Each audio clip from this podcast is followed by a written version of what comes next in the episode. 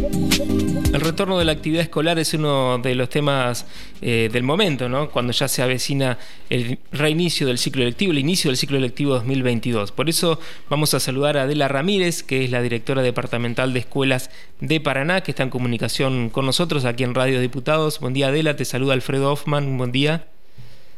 Buenos días Alfredo un gusto y un saludo para usted y la audiencia. Bueno, muchas gracias por atendernos. Y la pregunta es esa, ¿cómo se vienen los preparativos para el reinicio de clases, sobre todo, bueno, con este desafío ya por tercer año consecutivo de hacerlo en medio de una pandemia, ¿no?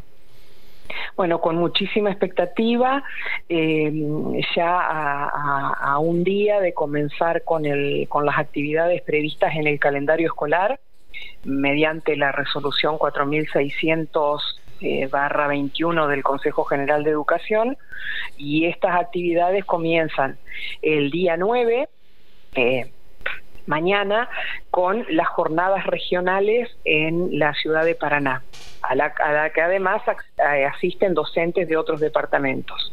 Esas, esas jornadas también se realizan en, en la sede Concordia y en sede Gualeguaychú los días 10 y 11. Luego, el, día 10, este, el este jueves, este próximo jueves, eh, se presentan ya a la, a, la, a la actividad plena los supervisores y los equipos directivos. Y el día 11 que es el viernes, este 11 de febrero, los docentes de todos los niveles y modalidades en todas las escuelas. Bien.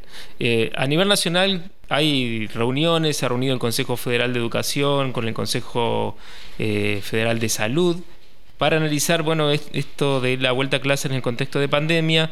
Se ha mm, eh, dicho, por ejemplo, que mm, se va a recomendar el uso del barbijo, pero que no sería obligatorio. ¿Qué podemos decir de esto? ¿Qué se sabe de esto en esta, a esta hora, digamos? Las, eh, estas reuniones del Consejo Federal en las cuales participan los ministros y bueno, en el caso de Entre Ríos, nuestro presidente del Consejo General de Educación, eh, es donde se fijan lineamientos eh, federales. puntualmente en lo que hace a protocolos, después cada jurisdicción dicta su norma. El Consejo General de Educación dicta su normativa en relación con los acuerdos que se eh, celebran en el Consejo Federal, que bueno, este año y en el, tiene la particularidad de sumarse el Consejo Federal de Salud.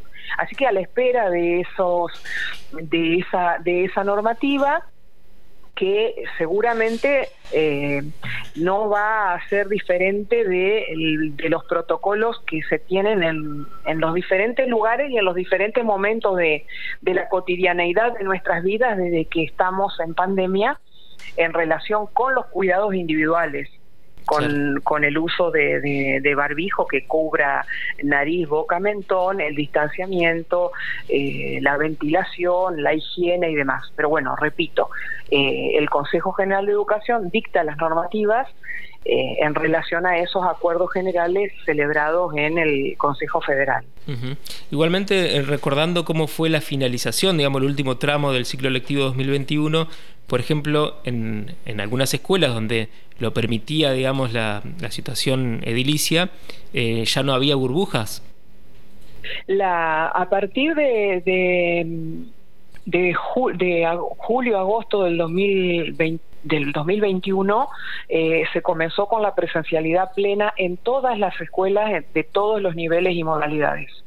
Eh, adaptando en algunos casos eh, los, los grupos de trabajo, los cursos a, los, a, los, a la realidad edilicia de, de cada lugar.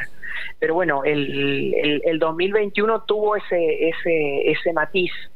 Primeramente fueron la, la virtualidad, luego eh, se comenzó con, con, la presencialidad en burbujas y bueno, y luego, luego logramos la, la presencialidad plena que este, este ciclo lectivo, el ciclo lectivo 2022, eh, nos encuentra con un gran desafío de implementarlo de manera cuidada, de manera responsable y con todo este aprendizaje eh, cosechado a lo largo de este tiempo.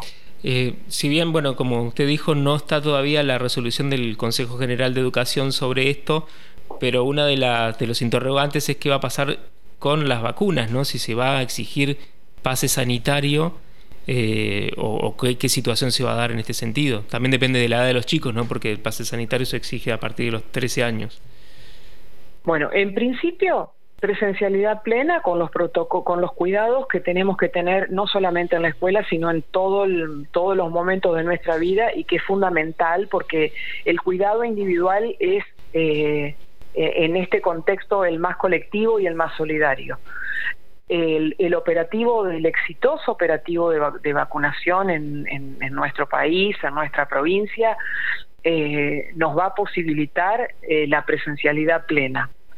Tener presente que ha comenzado hace un tiempo ya la vacunación a partir de los tres años, eh, los, primeros operativos fueron entre los tres y los once años, que en el departamento Paraná hay eh, diferentes lugares de vacunación, ya sea los hospitales como los centros de salud que también han oficiado de vacunatorios, que vacunan a diario, las jornadas abiertas y bueno, sin dudas que la ciudadanía ha tomado conciencia de la importancia de las vacunas.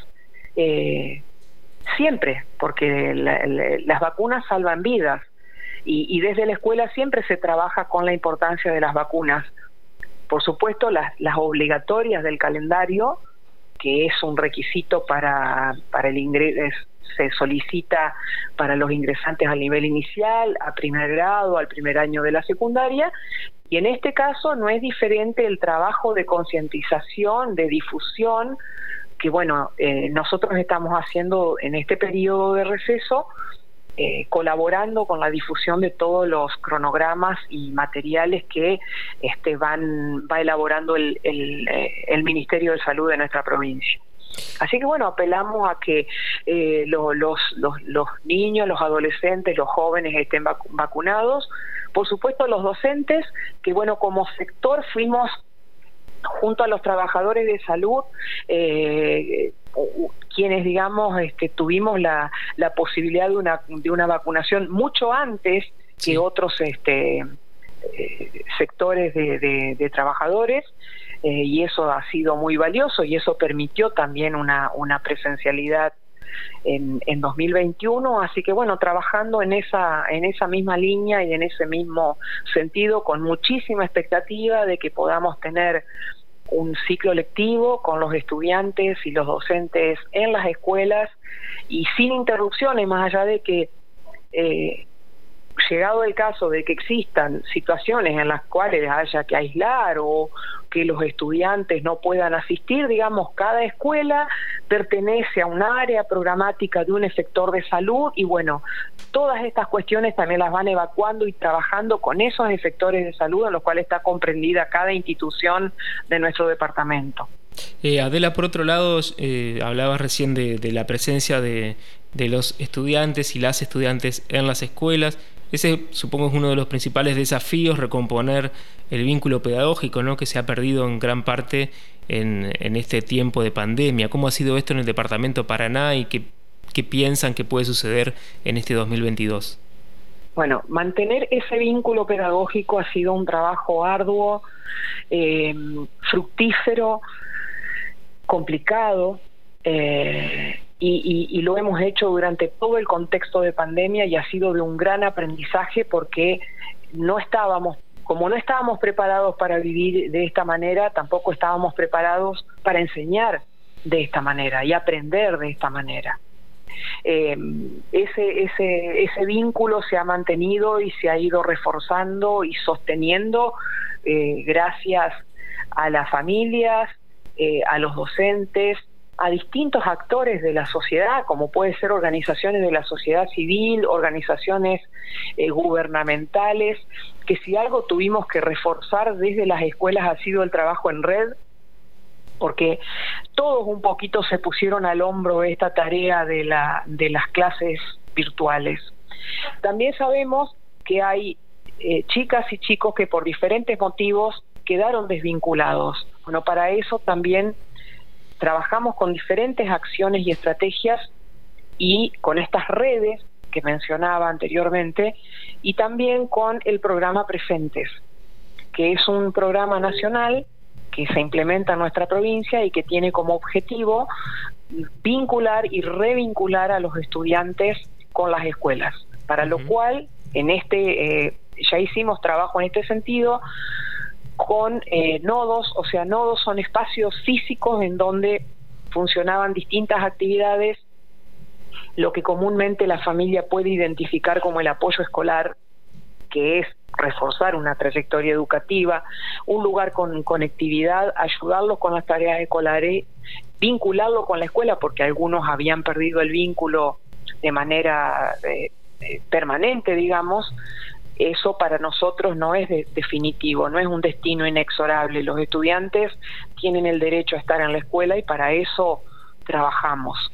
Y ahora, desde el 2022, desde el 15 de enero y hasta el 15 de marzo, estamos trabajando en abordajes territoriales con perfiles de este programa presentes, haciendo esta tarea de, de búsqueda, de encuentro, eh, de ver, bueno, cuál es la situación escolar de cada uno y cada una, si hay que volverlo a inscribir, si hay que inscribirlo en otra escuela, si le quedó alguna materia o algún espacio curricular pendiente, si se ha mudado y en el barrio en donde vive no ha localizado una escuela donde concurrir. Bueno, las situaciones son, son múltiples y es un gran desafío que estén todos y todas en las escuelas aprendiendo.